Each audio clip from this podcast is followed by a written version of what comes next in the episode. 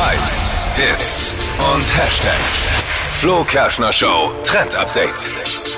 Ich habe einen richtig leckeren sommerlichen Nachtisch für euch im Netz gefunden. Mit dabei meine absolute Lieblingsfrucht, die Erdbeere. Ja, ich liebe es einfach im Sommer.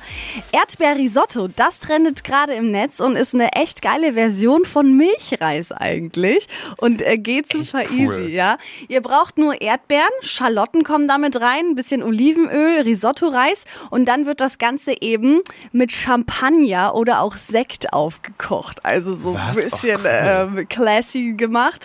Ähm, und daraus wird dann so ein Risotto gekocht. Und das Coole ist, es sieht dann ganz hübsch aus. Also es wird dann auch so rosa.